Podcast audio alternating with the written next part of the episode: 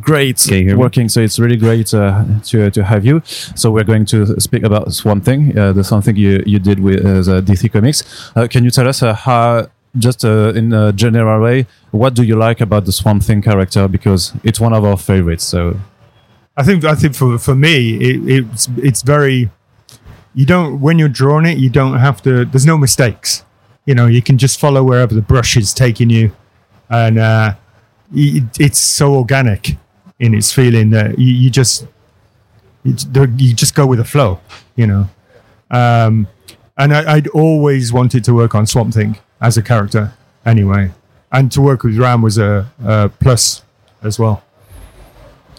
Uh, yeah, for me, um, my my formative reading of Swamp Thing was the Alan Moore run, and um, it was such a such a shock to the system in terms of someone who had not read most of Alan Moore's work before then, and um, just something incredibly romantic about this shambling monster creature trying to understand and look for its humanity, and not finding in it and and finding something bigger inside of itself instead. Uh, I think to me that was the core of the character, and and when it came to working on this book, that was what I took uh, in terms of what Swamp Thing needed to be.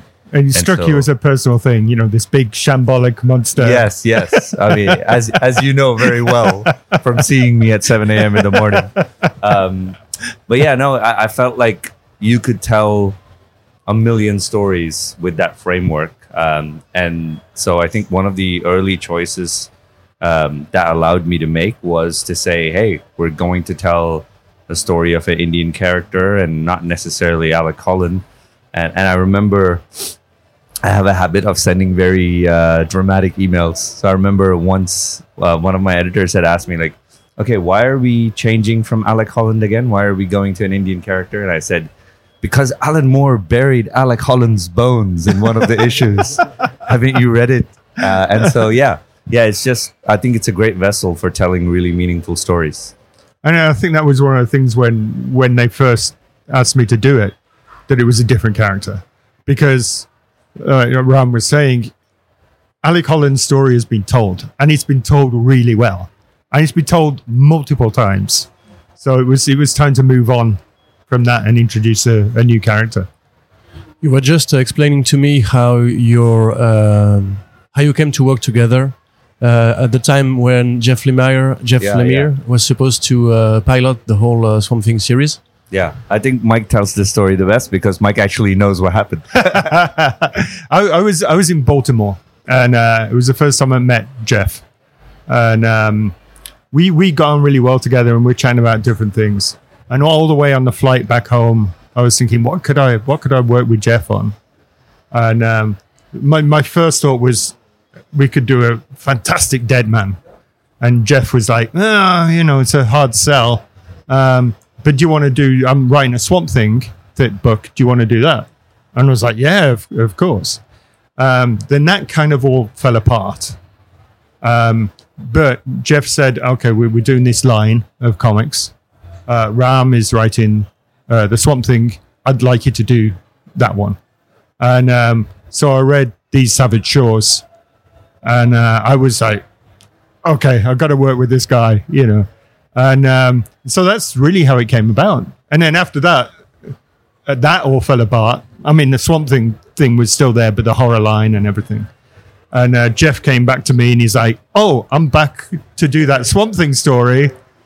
Do you want to draw it now?" It, was Green Hell. Yeah, yeah, Yeah. Do you want to draw it now? I'm like, I'm so invested in this one now. I, can't, I, can't- I actually was trying to convince myself that I could do both of them, but uh, that's that's the story of my life. like, I want to do everything. yeah, it was the same, uh, at least in terms of that sort of reaction to seeing someone's work.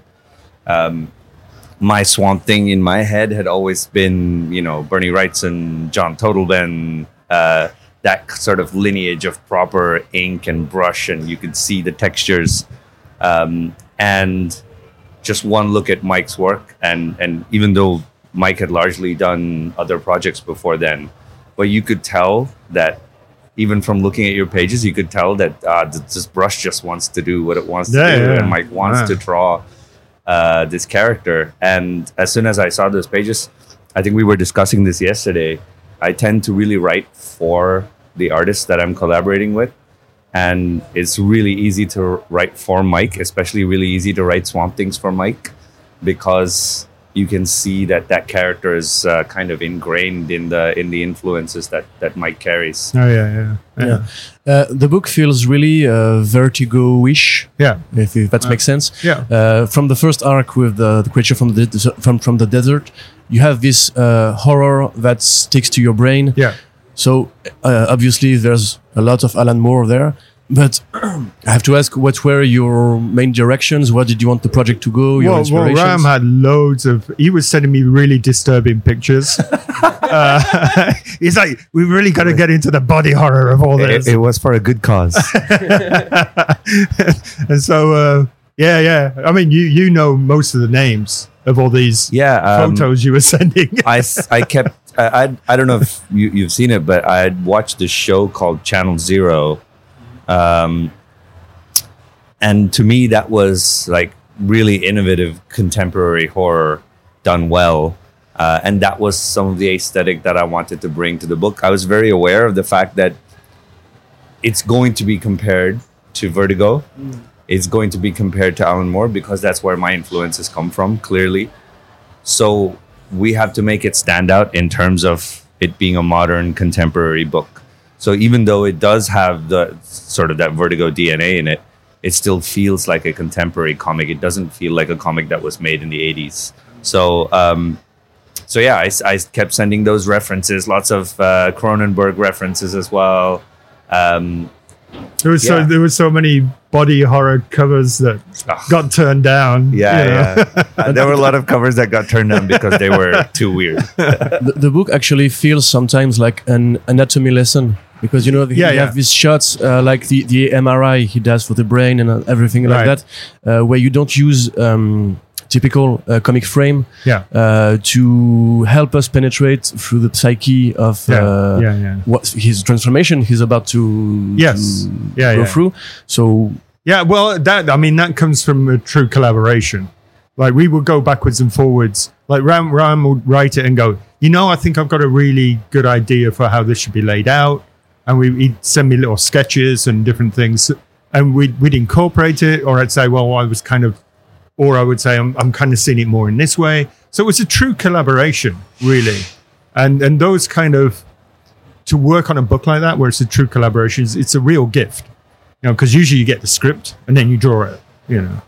Um, but to go backwards and forwards was it was wonderful, you know.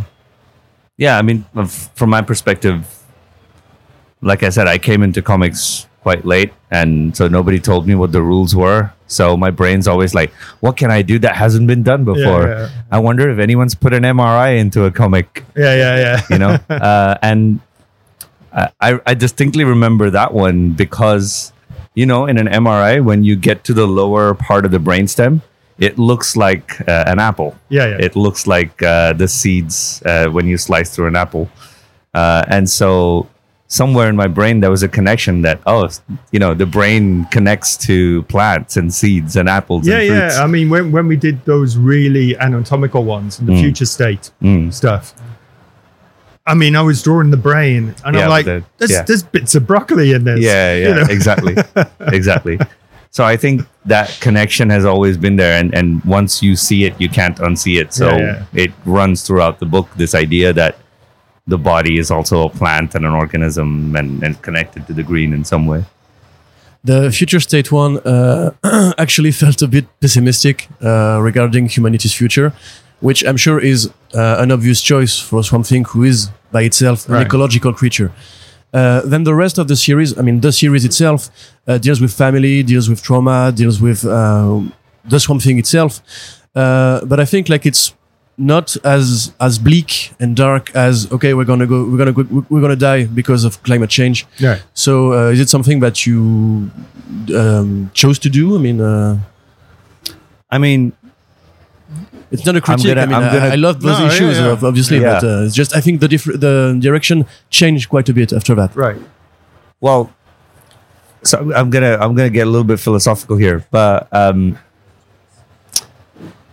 I, I, I my, my one of my favorite quotes is actually um, someone asking uh, Lars von Trier why he only directs really uh, sort of bleak, depressing movies, and he goes like, "Because we don't learn anything from the good things that happen yeah. to us." Yeah, yeah. uh, and and that's kind of true. It's kind of why the Greek tradition of tragedies lives on. I think we are impacted. We're naturally designed to be impacted by stories of not so nice things happening to us. Um, and I think I do think that any system, any ecological system, uh, or any system of philosophy or thinking has this kind of entropy that's part of it. So it's always in decay. So given a long enough period, every system will decay, and then out of that decay will come the beginning of the next system. Uh, so actually, I don't think that future state Swamp Thing is as bleak as you think it is, because in the end of the story, Swamp Thing sacrifices himself to save whatever remnants of humanity is left on the planet because he says, no, because I am sure they will find a way to be better than what they are right now. So, if anything, it's a really hopeful message packaged in a really depressing story. um, and I think that comes back to what I call sort of cynical optimism. Like, you know, things are not going to go well because you see it, because you look at it around you and you go, like, oh, people do terrible things sometimes or people don't care about the planet sometimes. But then you have a choice. You can be pessimistic about it and, or you can be optimistic. And being pessimistic about it doesn't accomplish anything. So you might as well be optimistic. Right. so um, i think the swamp thing series in itself is sort of infused with that kind of cynical optimism in which if you remember the end of the series levi says i know you will come back I know people will make mistakes. I know you do, you have other plans, and I will be here every time. My job is to stop you, and I will stop you. So there isn't there isn't a question of I will win in the end, but no, just stopping you is the job, and I will be here, and I will do it every time. So Even if I had a spade, I wouldn't be able to dig as deep as that. Uh, do you see um, where you would like to go if there, there is a, an opportunity for future plans there? we, we Uh, would love to. We, we've yeah. still got plenty to say, uh, I think. you yeah, know. yeah, yeah.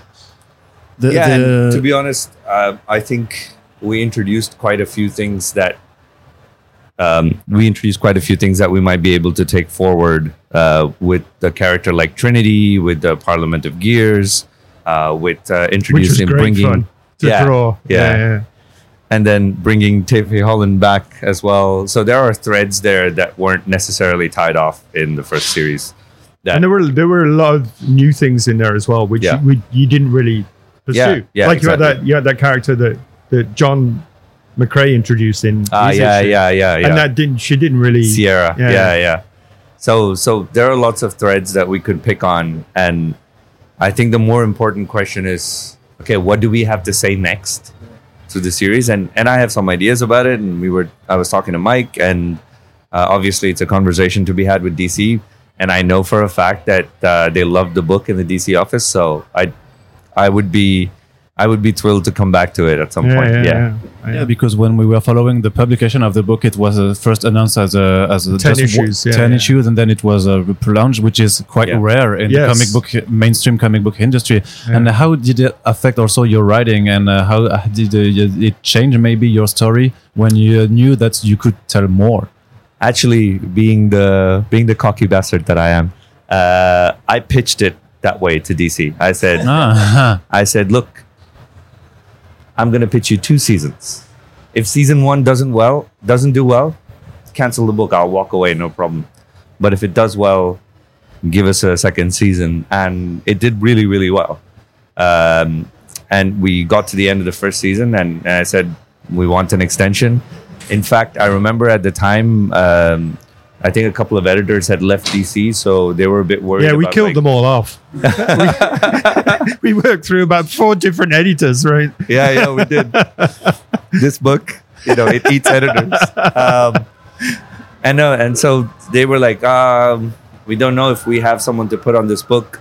Um, but I was working at the time with Ben Meares, who was a assistant editor on Catwoman, and uh, if you know Ben uh, at all, you realize he's like a huge horror fan. He worked with Clive Barker before he was an editor here, so he was like, "Swamp Thing, yes, I will absolutely edit that book." So I remember it was uh, Ben and I emailing uh, uh, EIC, emailing Katie Kubert as well. Yeah, They're yeah. like, "Hey, can we? Can I borrow Ben to edit this Swamp Thing Right, book?" right. So we really kind of worked to make that season two happen. Um, yeah, yeah, I, and I feel like there's a there's a kind of bootstrap joy in in making sure these things happen. Right. Uh, so this is gonna be, is gonna be the last question. Yeah. Uh, hearing you talk about your relationship, uh, obviously you connected, and it feels like it's working. Yeah, yeah. So uh, Ram, you're also a creator own artist. Uh, do you have maybe some plans to work again with Mike on something that you? we would we've both own? spoken. Dun dun dun. We've we've spoke we've spoken about different things. Yes. All right. I mean, at the moment, I'm, um, I'm working on a project that actually comes out from DC next March. Um, but but we we we have spoken. yeah, uh, yeah, and I different think you know this kind of relationship is really rare. Uh, and when you see it, when you see that sort of openness in a collaborator, you should hang on for dear life and and make as many cool things as you can. So Yeah, yeah, totally. I'm sure we will. Yeah. Okay. Thanks a lot, guys. Thank you.